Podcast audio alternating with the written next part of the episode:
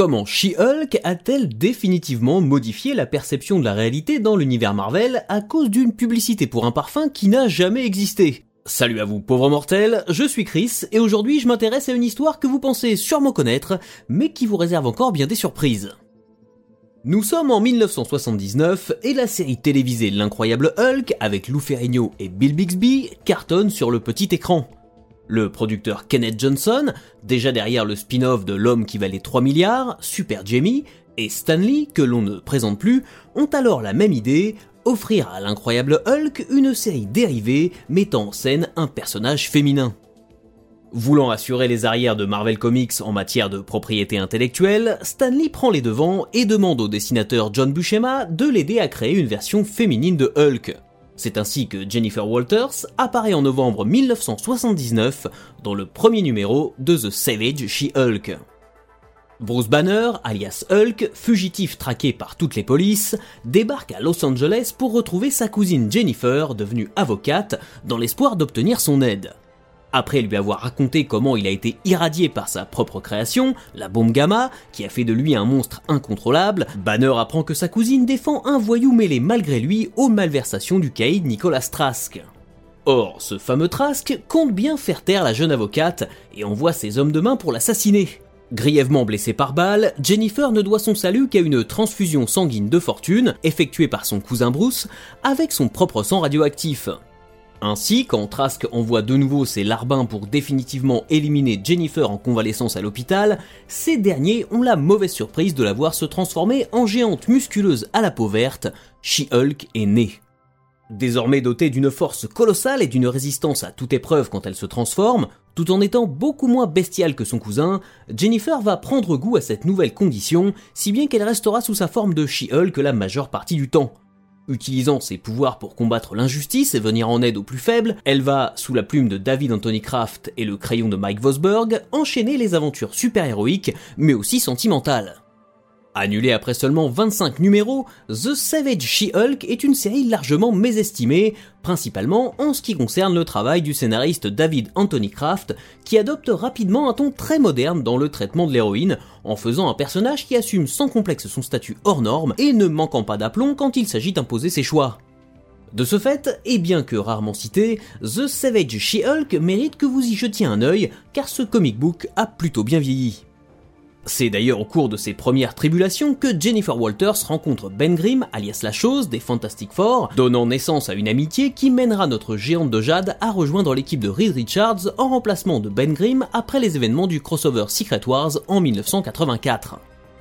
Et si l'hypothétique spin-off télévisé ne verra finalement jamais le jour, She-Hulk va faire son petit bonhomme de chemin dans l'univers Marvel, rejoignant notamment les Avengers et croisant régulièrement la route de son cousin Bruce. Malgré cela, She-Hulk conserve pour beaucoup de lecteurs l'image d'une énième version féminine d'un héros masculin, comme Miss Marvel et Spider-Woman chez Marvel ou Supergirl chez DC Comics. Mais tout cela va radicalement changer grâce à un artiste, John Byrne. Figure incontournable de la bande dessinée américaine, ayant œuvré sur les X-Men ou Alpha Flight chez Marvel, sur Superman et Wonder Woman chez DC, et à l'origine de créations originales comme les Next Men chez Dark Horse, John Byrne a littéralement transformé de nombreuses icônes des comics dans les années 1980 et 1990. Visionnaire, son travail est empreint de thématiques sociales, politiques et technologiques, précédant parfois de plusieurs années les tendances, sans oublier d'adjoindre un regard critique qui invite le lecteur à la réflexion. Aux commandes de la série Fantastic Four de 1981 à 1986, Byrne va y mettre en scène She-Hulk et également lui consacrer un graphic novel en 1985, avant de prendre en main la série The Sensational She-Hulk à partir de 1989. Dès la couverture du premier numéro, Byrne annonce la couleur. Jennifer Walters s'y adresse directement aux lecteurs, menaçant de déchirer leur collection de comics X-Men s'ils n'achètent pas sa série. Le ton est donné, She-Hulk est devenue un personnage conscient de sa condition d'héroïne de comic book et elle va dorénavant régulièrement briser le quatrième mur. Le quatrième mur est une notion venant du théâtre, selon laquelle il existe un mur invisible séparant la fiction jouée sur scène et le public. Notamment théorisée par Denis Diderot en 1758 dans le discours sur la poésie dramatique, elle a ensuite été développée par de nombreux auteurs, principalement dans le théâtre réaliste, admettant qu'il est également possible au personnage d'une pièce de passer outre ce quatrième mur pour s'adresser directement au spectateur, pour un aparté qui renforce l'aspect comique ou dramatique de la situation par exemple. La notion de quatrième mur s'est ensuite élargie à d'autres supports, du cinéma au jeu vidéo, en passant par la bande dessinée. L'un des premiers exemples concrets au cinéma est le film muet The Great Train Robbery, réalisé en 1903 par l'américain Edwin S. Porter, se terminant par un plan extrêmement avant-gardiste, dans lequel on peut voir un homme tirer en direction du public. Une scène qui a fait sensation lors des projections, effrayant même quelques spectateurs. Parmi les nombreux personnages de films ou de séries capables de briser ce quatrième mur, on pourra citer Neo dans Matrix, Ferris Bueller qui a ensuite inspiré la série télévisée Parker Lewis ne perd jamais, mais aussi les Animaniacs ou encore Malcolm. Du côté des comics, on retrouve cette faculté à différents niveaux chez Howard the Duck, Deadpool ou Animal Man. Bien entendu, l'objectif principal est de produire un effet sur le spectateur, généralement pour préciser un contexte, renforcer l'immersion ou bien tout simplement pour le faire rire. Cette notion acquise d'être un personnage capable de passer outre le quatrième mur va permettre à peu près tout et n'importe quoi à Jennifer Walters au cours des 60 épisodes que compte The Sensational She-Hulk.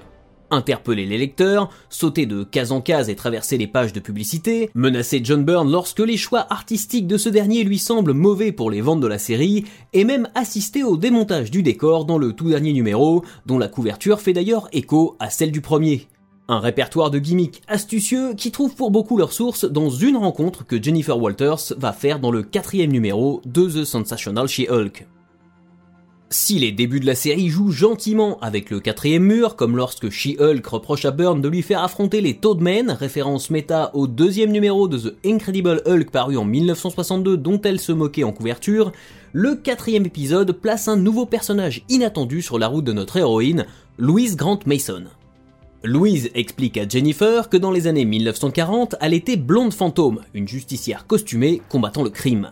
Blonde Fantôme est un vrai personnage de bande dessinée dont les aventures ont été publiées par Timely Comics, l'ancêtre de Marvel, à partir de 1946.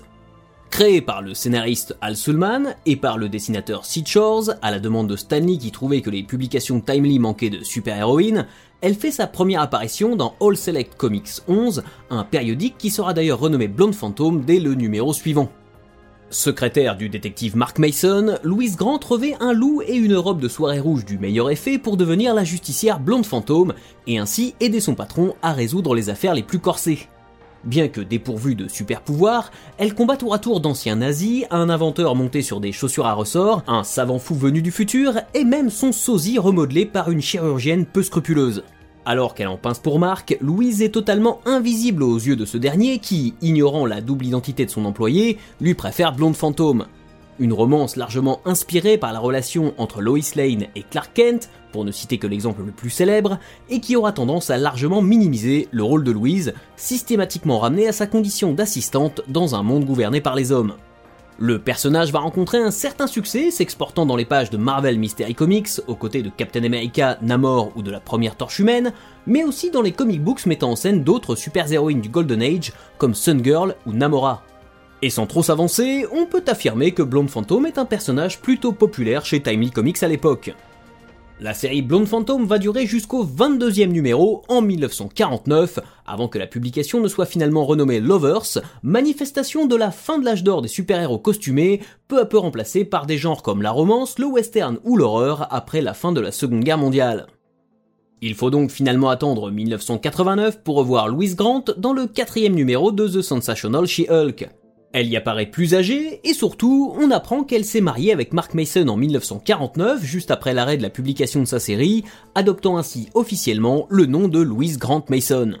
En discutant avec elle, Jennifer comprend qu'au fil du temps, Louise est devenue pleinement consciente d'être un personnage de bande dessinée et qu'elle est persuadée que si elle ne ressemble plus à la blonde fantôme des années 1940, c'est parce que sa série a été annulée par l'éditeur. Oubliée du public, elle et Mark se sont alors mis à vieillir jusqu'au moment où le décès de son mari l'a poussé à retrouver un emploi pour devenir un personnage secondaire de la série She-Hulk et ainsi échapper au même destin funeste. On ne s'en rend pas forcément compte au premier abord, mais la théorie de Louise, et donc par extension de John Byrne, répond de façon assez brillante à la question récurrente du non-vieillissement des personnages de comics. Pour elle, les personnages ne vieillissent pas tant qu'ils apparaissent dans les comics, et cette explication très méta n'est finalement pas plus farfelue que celle qui se baserait sur des temporalités plus ou moins compressées.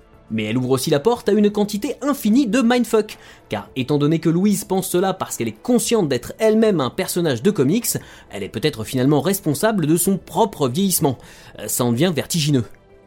Mais notre histoire ne s'arrête pas là, car Blonde Fantôme elle-même possède une origine pour le moins étrange. En effet, si la super-héroïne apparaît bel et bien pour la première fois dans All Select Comics numéro 11, un autre personnage a porté le même pseudonyme quelques semaines plus tôt dans un contexte totalement différent.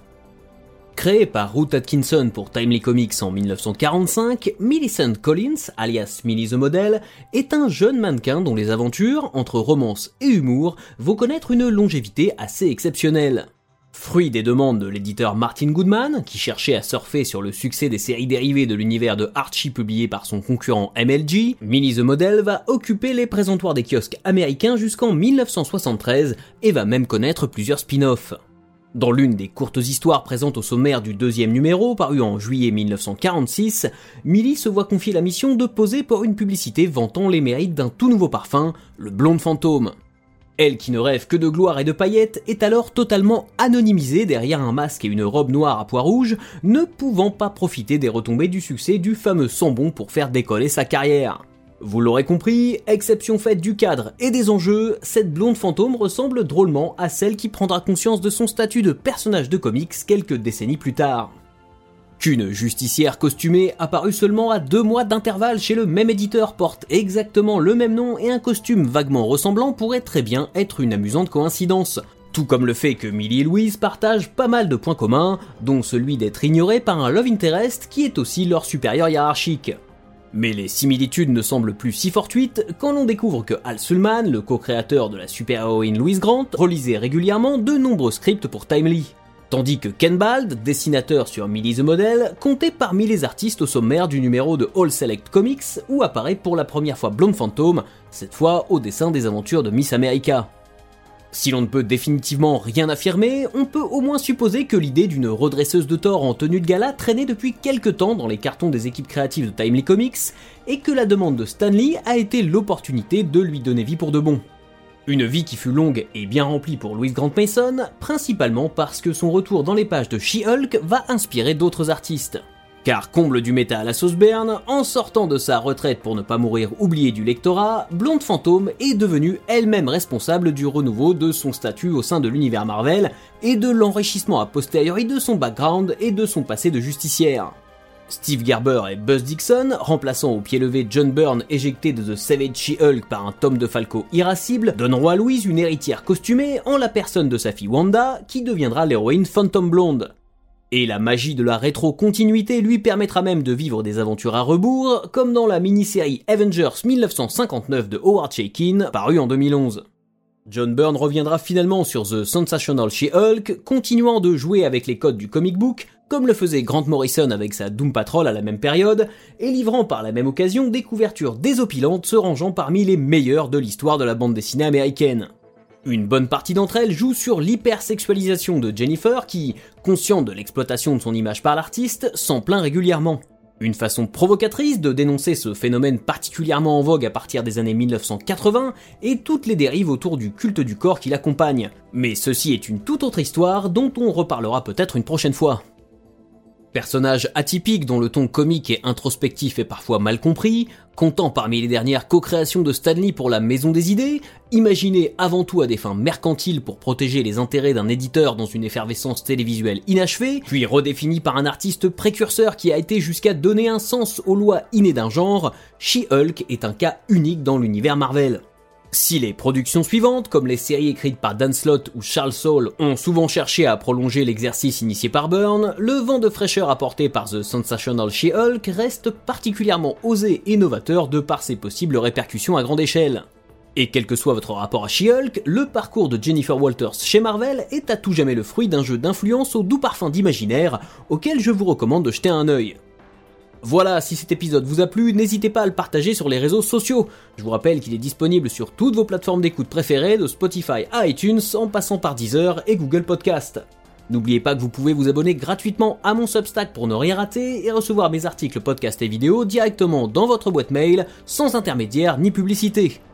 Si vous en avez la possibilité, vous pouvez également souscrire à une formule payante mensuelle ou annuelle pour soutenir mon travail et me permettre de bosser dans de meilleures conditions. Et jusqu'à la prochaine fois, je compte sur vous pour avoir de saines lectures.